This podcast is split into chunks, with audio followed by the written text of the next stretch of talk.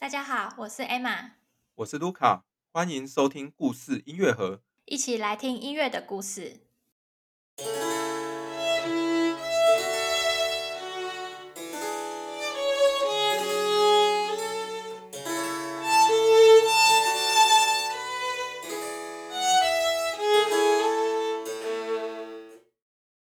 今天是我们葛鲁克系列的第二集。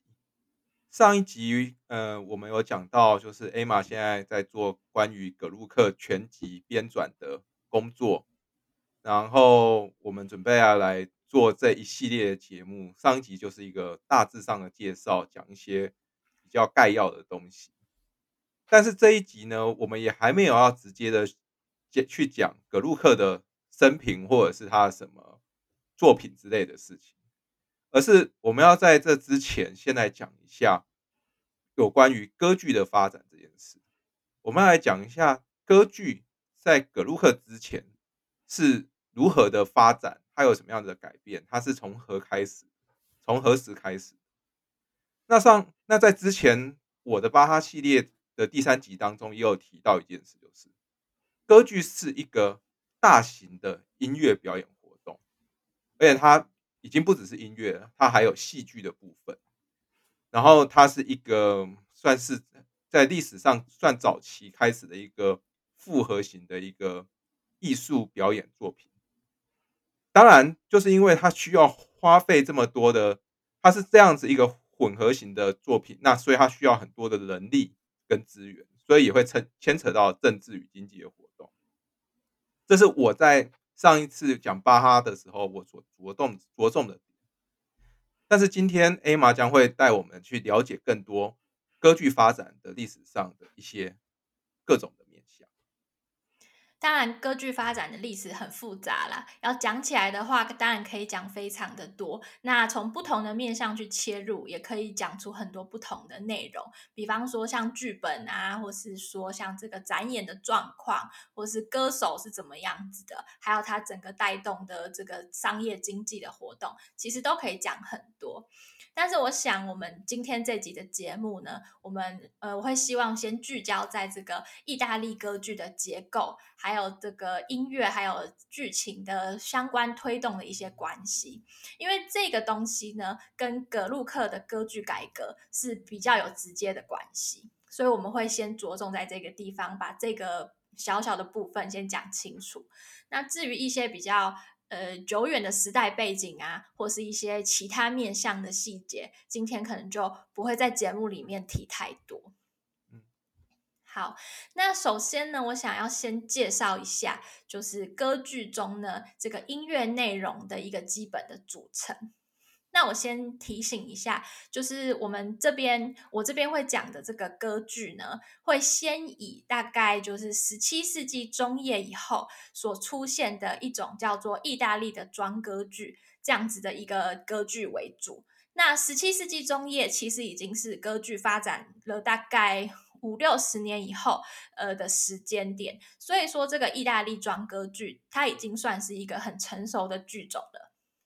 所以呢，我们先介绍这样子一个歌剧里面大概的音乐内容是什么。那我们等一下再回来去讨论说，就是这个东西它是怎么发展出来的，这样可能大家会比较好理解。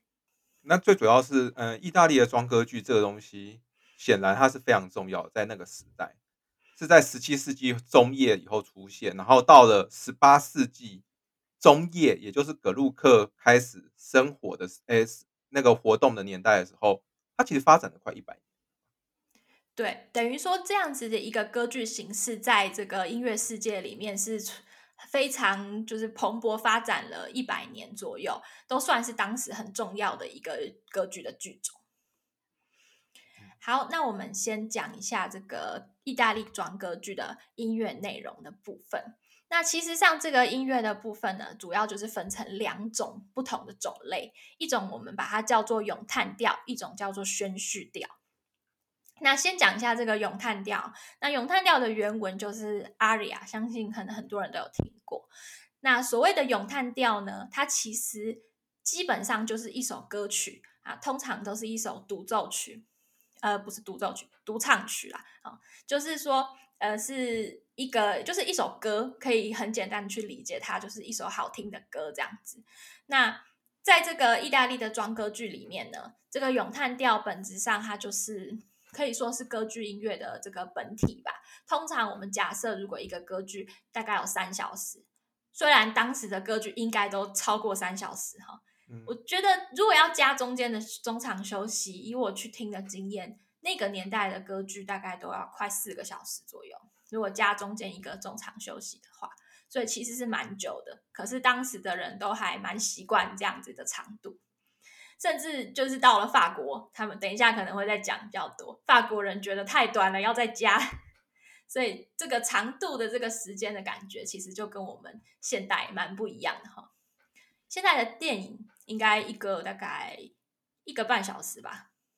到两个小时，到两个小时左右，就差不多长度。像《魔戒》三个小时，大家就觉得蛮长的了。好，但是当时三个小时算是太短的歌剧了。我想那是因为跟那时候他们听歌剧的想法，跟我们现在比如欣赏电影或欣赏歌剧的想法是不太一样。对，所以嗯，他们其实他们不一定是真的像是在看一个戏剧这样。这个我想之后呃艾玛会提到的。对他们不一定会很专心听啦，但是这可能是另外一回事。好，我们回到刚才讲那个就是咏叹调的部分，就假设说这个歌剧有三小时的话，那事实上这这样子的所谓的咏叹调的内容可能会有两小时甚至以上。那如果说大家有机会去听一些，比如说声乐独唱会啊，那里面可能会有一些所谓的歌剧选曲或是所谓的歌剧片段，那通常选的也就是这种咏叹调。因为它在本质上，它其实是一首一首独立的这种独唱曲，所以把它就是搬一首出来，然后拿到音乐会里面去唱，是很 OK 的，是没有问题的。它不会说就是好像跟前后的呃音乐的东西有很深的连接，至少它会有一个明显的段落，所以我们就可以把这一段直接截取出来，然后唱在音乐会里面这样子。大家可以想一下，哎，可能有听过什么歌剧的选曲，那通常就是咏叹调的样子。嗯，比如说，嗯，我想咏叹调有名的咏叹调，应该也是会被作为一个古典音乐作品的代表吧。比如，就像后来莫扎特的《魔笛》里面，大家就会想到咏，诶，夜后那一首曲，那一首就很有名。那夜后就是一首咏叹调。其实，通常大家能够记住的都是咏叹调。哦，当然，刚才讲这个夜后已经是比较后面的例子了。就跟这个时期已经不太一样，但是这个咏叹调这个东西，就是大家会记得，然后优美的旋律，然后它是一个呃完整的段落，大概就是这样的特色。那尤其是在这个十七世纪这个时期呢，真的典型的意大利装歌剧，他们里面的咏叹调呢，使用的几乎都是同一种曲式。好，这种曲式呢，就是 ABA 的曲式。那这种 ABA 的曲式呢，就大家可能会觉得，嗯。这样好吗？如果我 A 段唱完，唱了 B 段，又要回去唱个 A 段，就感觉有点无聊。为什么要重复唱两次？那可是其实呢，这个反复回来的这个 A 段呢，反而是大家就当时的观众都很期待的一个段落，因为呢，就是这个反复回来的 A 段，它绝对不会是重复再把刚才的唱一遍而已。这个歌手呢，他一定会在里面加非常多的装饰音啊，或是把原本可能低八度，他要唱高八度，或是一些音型，他可以把它加的更快，这样子。所以简单来讲，这个反复回来的 A 段听起来就好像是歌手本人自己的一个炫技，还有就是或者就是他自己本人的一个展现他个人歌唱功力的一个段落对，那在这种段落，当然就是。呃，观众会看得非常开心啊，因为就是好像有一点可以看到，就是很精彩的这种炫技的演出，所以观众都会很期待。而且因为他们都很熟这个这个咏叹调的样子，所以每次咏叹调一要出来，他们就可以听到哦 A 段、B 段啊，现在终于要回来这个反复的 A 段了，我可以再听听听看这个呃歌手要怎么样把这个本来就已经蛮好听的旋律改得更厉害这样子。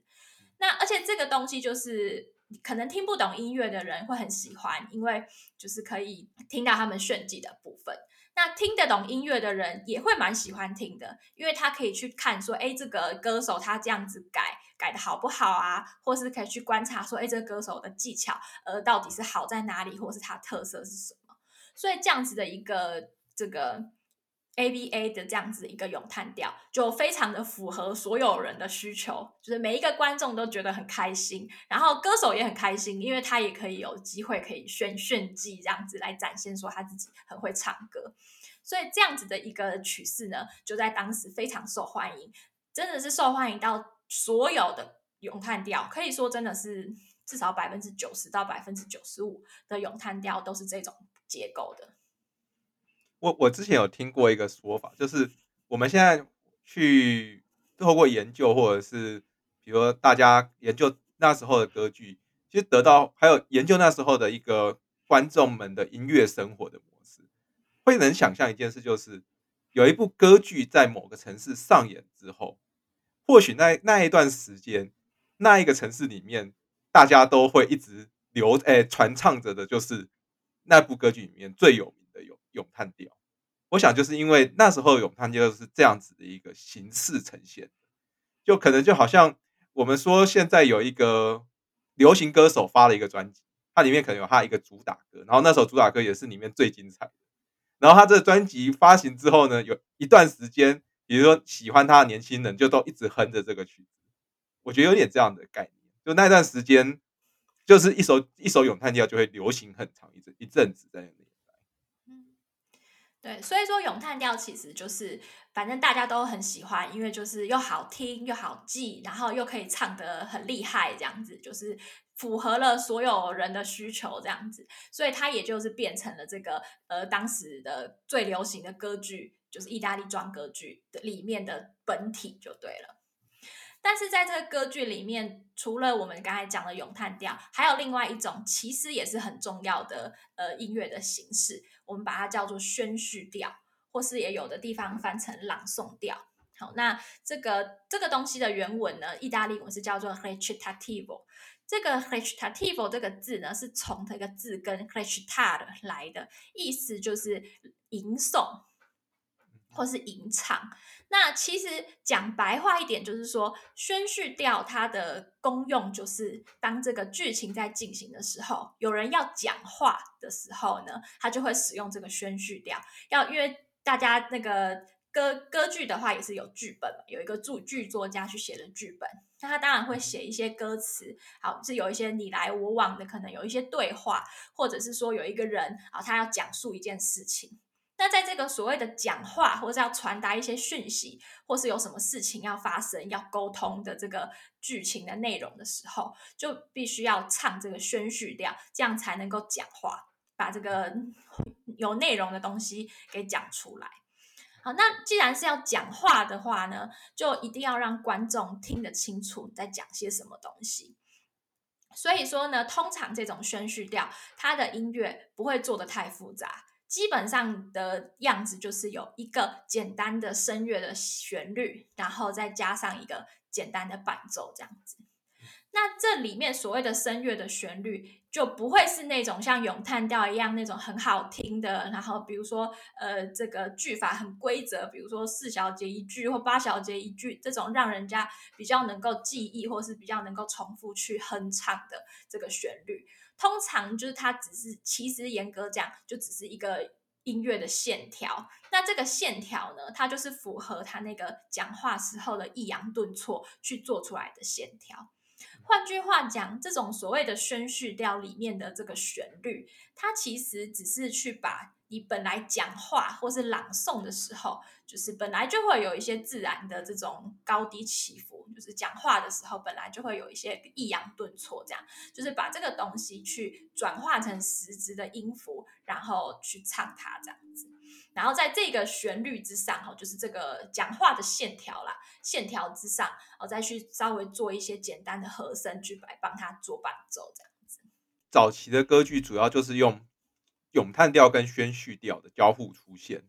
然后一部分透过宣叙调去推动剧情，但是又在需要情绪或者是戏剧张力的时候，用咏叹调来向观众们表达。这个这个部分可能是整部歌剧的一个重点。想可以举一个就是比较明确的例子来跟大家就是稍微讲解释一下这个整出歌剧在演的时候大概是什么样子。就我们假设一样哈，就比方说有一个女女生，然后呢，她有一个情人，然后这个情人呢，他可能要回来了，就一个桥段。假设这样，那可能在一开始的时候，呃，蛮典型的剧情，可能会有一个，比如说。女仆或是一个随从啊，就从外面走进来，就跟这个女女主角说：“哎，明天我们的这个男主角要回来了。”然后这时候他就会唱这个宣叙调，因为他要讲这件事情，他要很清楚的让大家都听到说：“哎，明天这个男生要回来了。”然后这个女生就会说：“哇，我好高兴。”然后呢，我就他就可以唱一首漂亮的咏叹调，然后来抒发说：“啊，我真的很高兴，因为他明天要回来了。”然后这个那这个。呃，咏叹调里面的歌词可能就只有这一句，就是啊，我好高兴，他明天要回来了，然后就一直重复唱，重复唱歌词，然后有漂亮的音乐，然后 A 段、B 段、A 段，然后很高兴，然后唱完了之后呢，呃，可能呃又出现下一个剧情，比方说呃又有另外一个人来，假设啦，就来跟他讲说啊，收到最新的消息，他回不来了，然后这时候呢。对，在这一段说，哎，我又收到新消息，当然也是用这个宣叙调来唱的，因为他就是需要告诉大家是发生了什么事情，所以这时候这个女主角的心情就突然又不一样了，她就变得很难过。假设，那她又会因为她很难过，她又要唱一首咏叹调来表达说她很难过，这样子。哇，我我我觉得这个状况就会变成，嗯，宣叙调，宣叙调真的就是推动一个。剧情嘛，然后你的那个里面主角或者是精彩场面的画面，用咏叹调来给观众的话，他们就能带到他们的一个需要的一个戏剧张力。那我想，比如说包含说刚才讲的一些什么和声配乐问题，就会把它变成一个对比。宣叙调的时候，音乐可能就不复杂，也不会，然后音声音的旋律的起伏也就可能比较平平。然后到了咏叹调，为了因为比如女主角突然得到不好的消息的时候，她很难过的时候，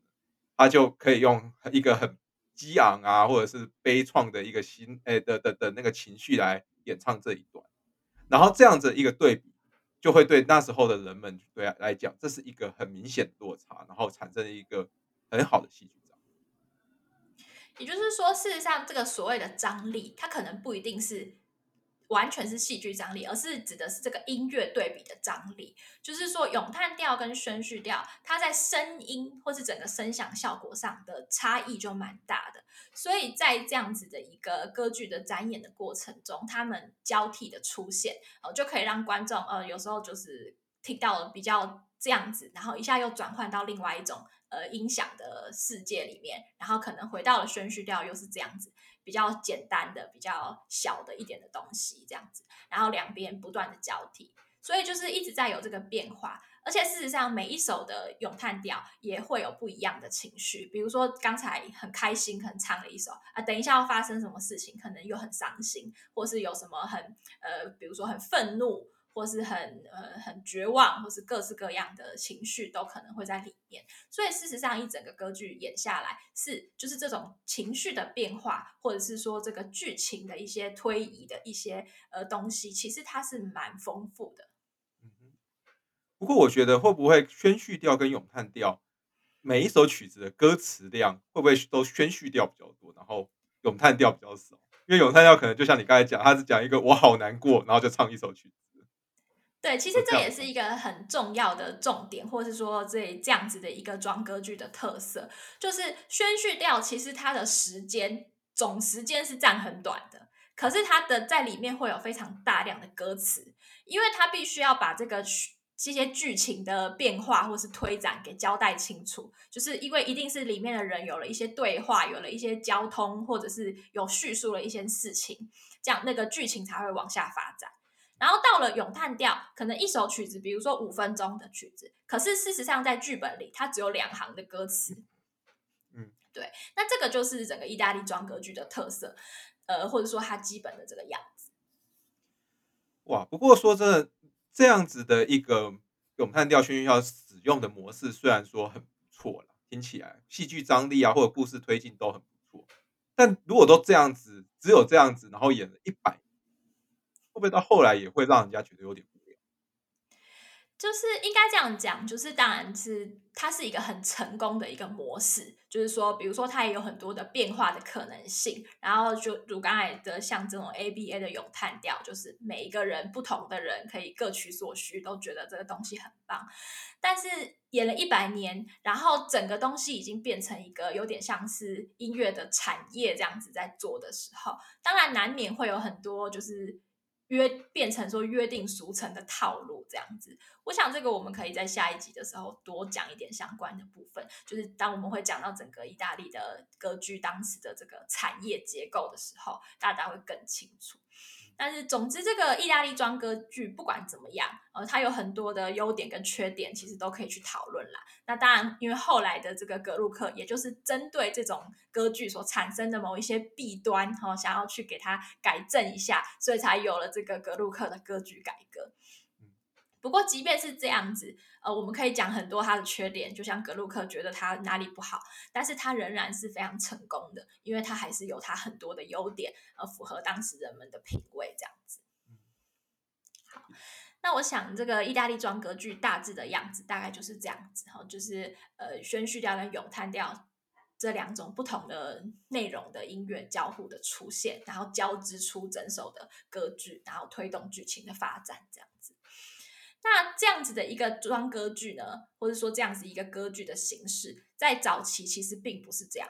我刚才讲说，嗯，这个装歌剧，我们刚才所讲的这一套，就是两种不同形式交互出现的这样子的歌剧形式，大概就是到十七世纪中左右，大概定下来这样子一个格式啦。但是呢，其实最早的歌剧呢，大概是在一六零零年的时候就出现了。而且它的出现，其实，在音乐史上是一个蛮奇特的状况，因为大部分的剧种，它都是慢慢慢慢的从不同的东西啊，从它早期的样子，就慢慢慢慢的演变出来。我们很难明确的说出一个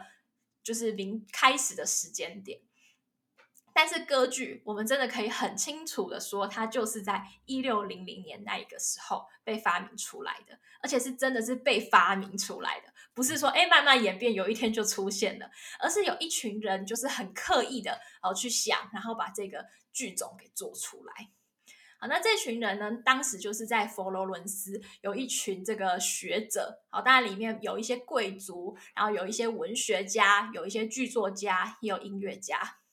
那他们当时就是。正好是在这个文艺复兴发展的也蛮好的一段时间，然后有一些人文主义的风潮。那在这样子的一个环境里面呢，他们呢就是常常就是聚聚在一起，然后讨论各式各样的文学啊，或是音乐艺术的事情。我想，嗯，在艺术史上啊，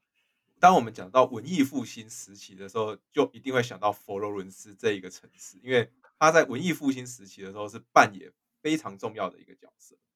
所以那个城市，简单讲，佛罗伦斯这个城市，到了一六零零，也就是十七世纪，文艺复兴快要算是在我们历史定义上快要结束的时候，那边算是应该算是一个那时候欧洲最重要的文化中心。所以他们有很丰富的，不论是艺术啊、美术、雕刻、音乐上面的发展，还有文学、戏剧的发展，他们都可能领先欧洲很多城市。所以他们才有这样子的一个可能，说有这么多的一个学者，然后他们在那边讨论出我们要来发展一个很有意思的东西，就是歌剧这样。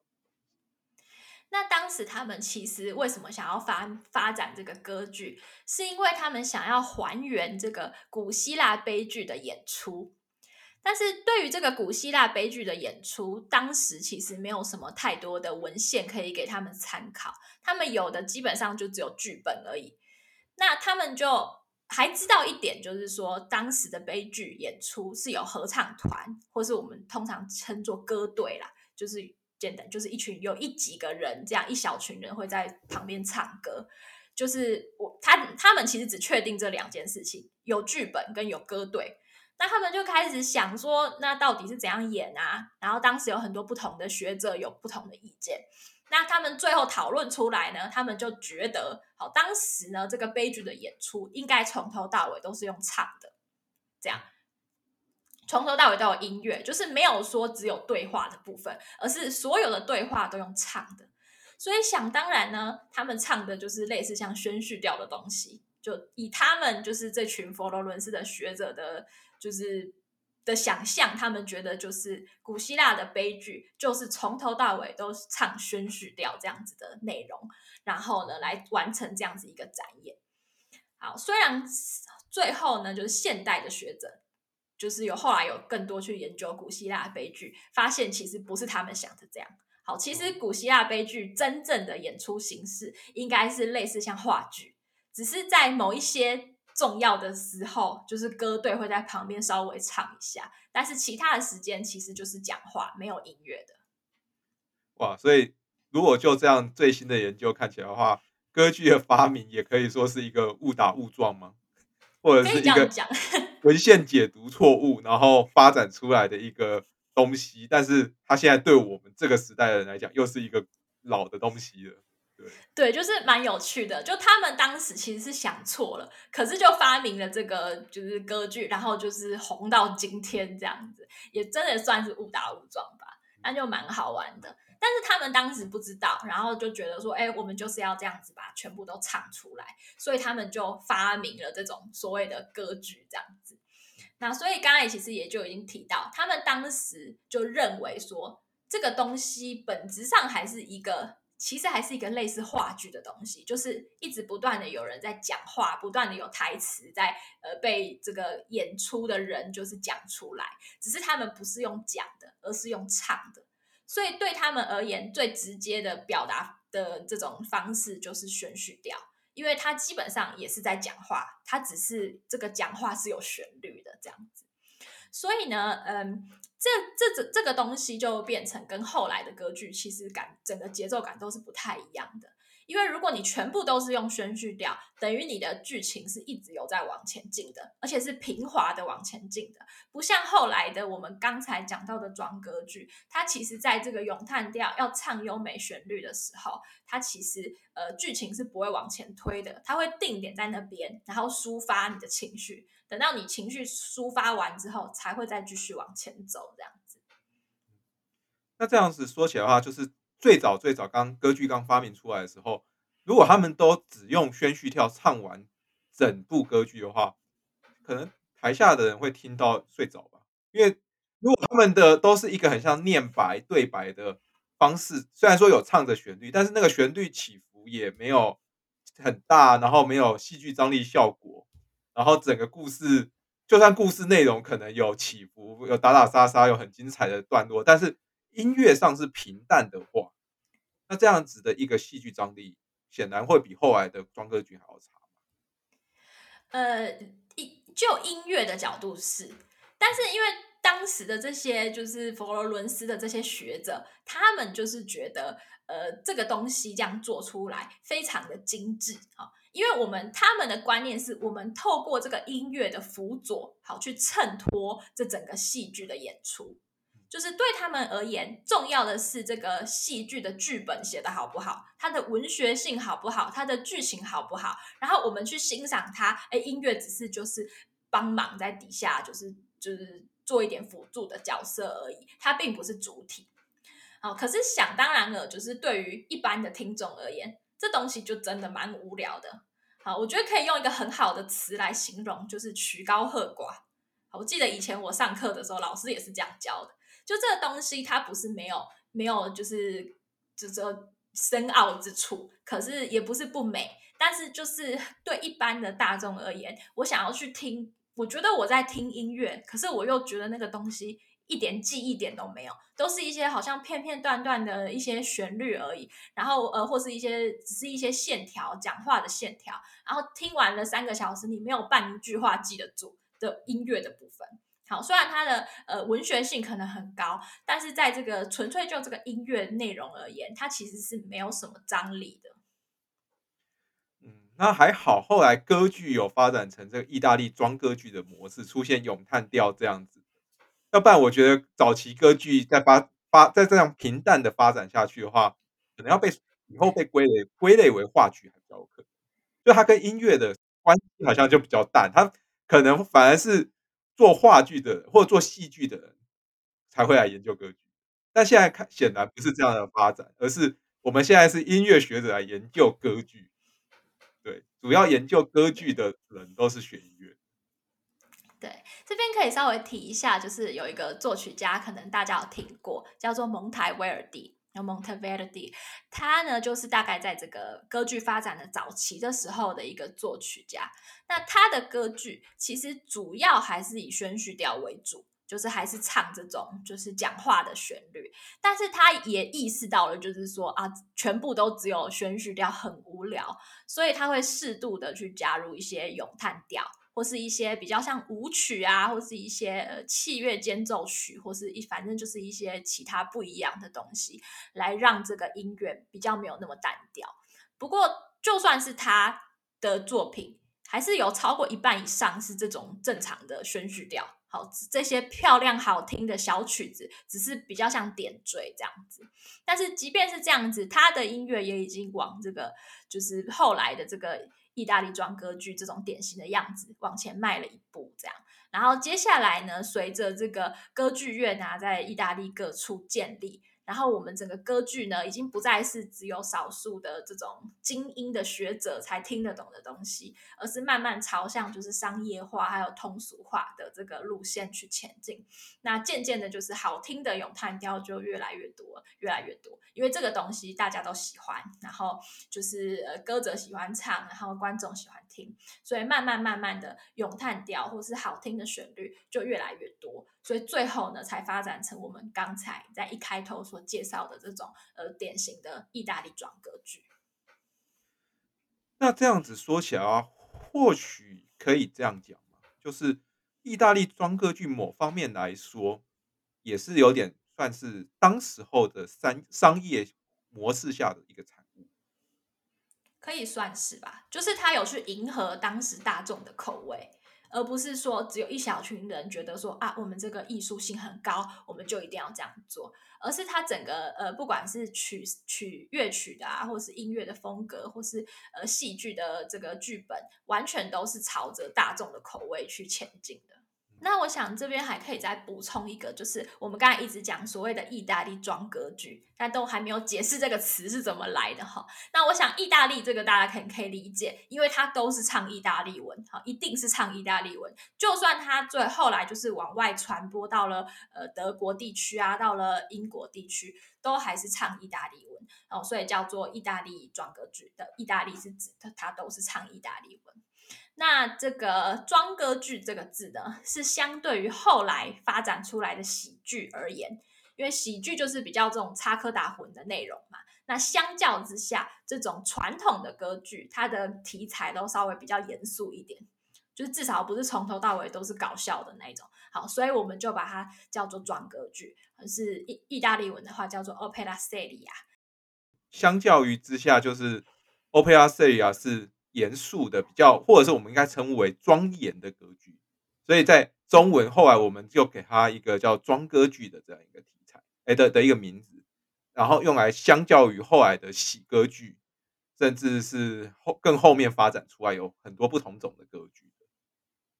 对，但是我觉得可以提一下，就是这个所谓的装格剧 opera seria 这个词，并不是当时的人就这么称呼他们自己的这种歌剧，这是后面的学者发明出来的，来就是做这个研究的时候可以有所区别。那当时的人呢，只是把他们所听到的这种比较大型的正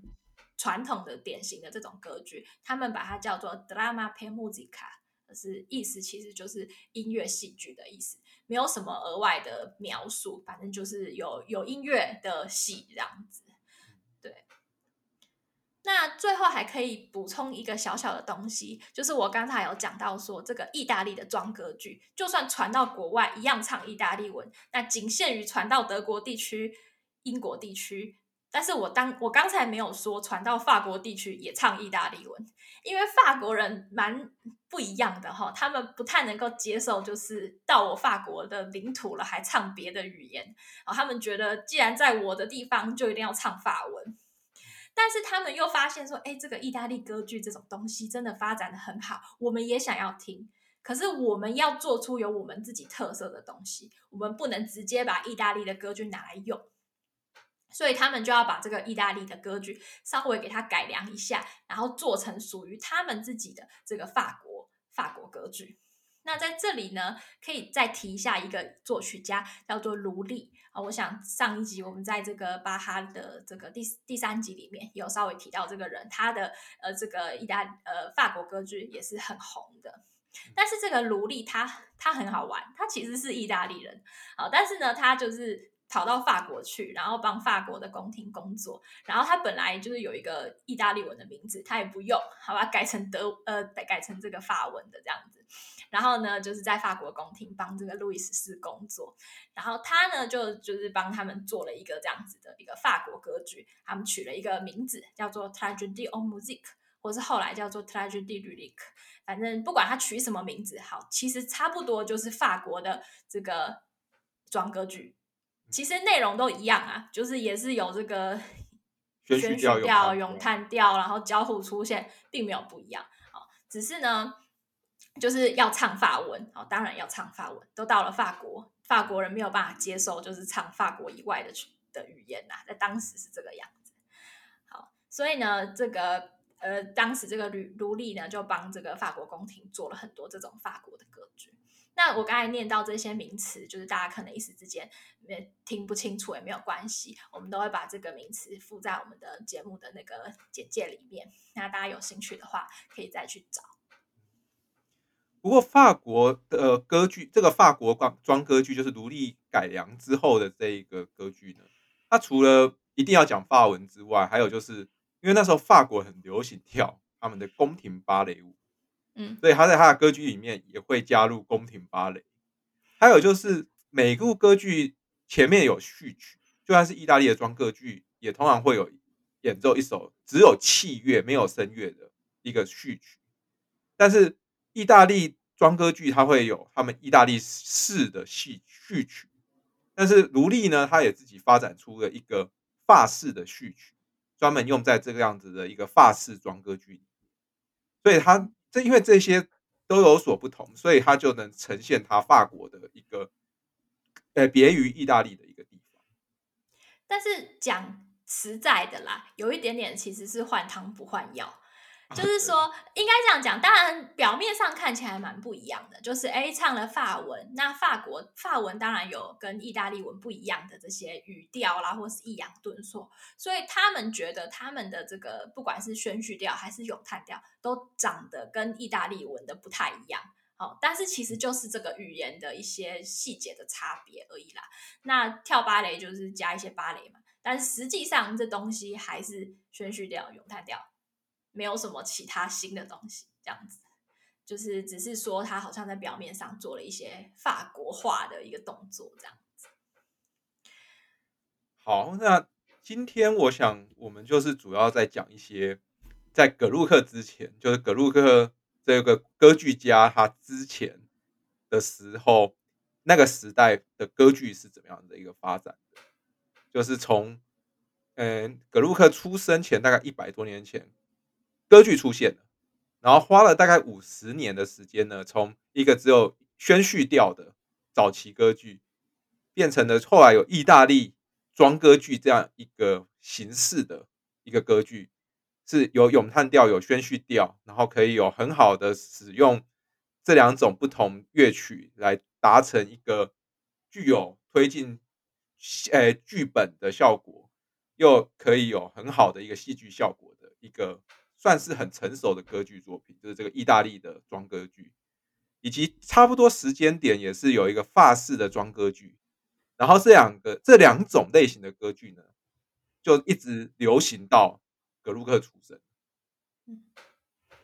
那这就是我们今天稍微诶跟大家解释一下所谓这样的一个歌剧发展，而之后呢，就是要来讲讲看，可能格鲁克在那个时代他。出生的时候呢，他学习的时候呢，就已经有这些意大利装歌剧了。他显然他是从小学的时候，他必须要学习这些音乐的。对，因为其实他年轻的时候也写了很多这种传统的这个装歌剧，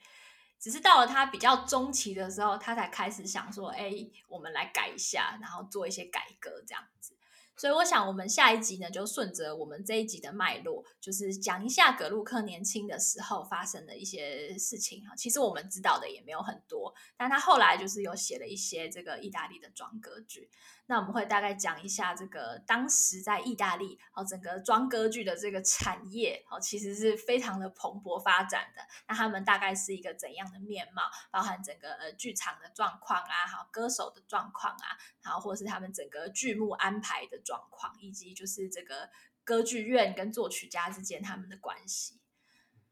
好，那我们这一集就先到这边，那谢谢大家的收听，我们下次再见，拜拜，拜拜。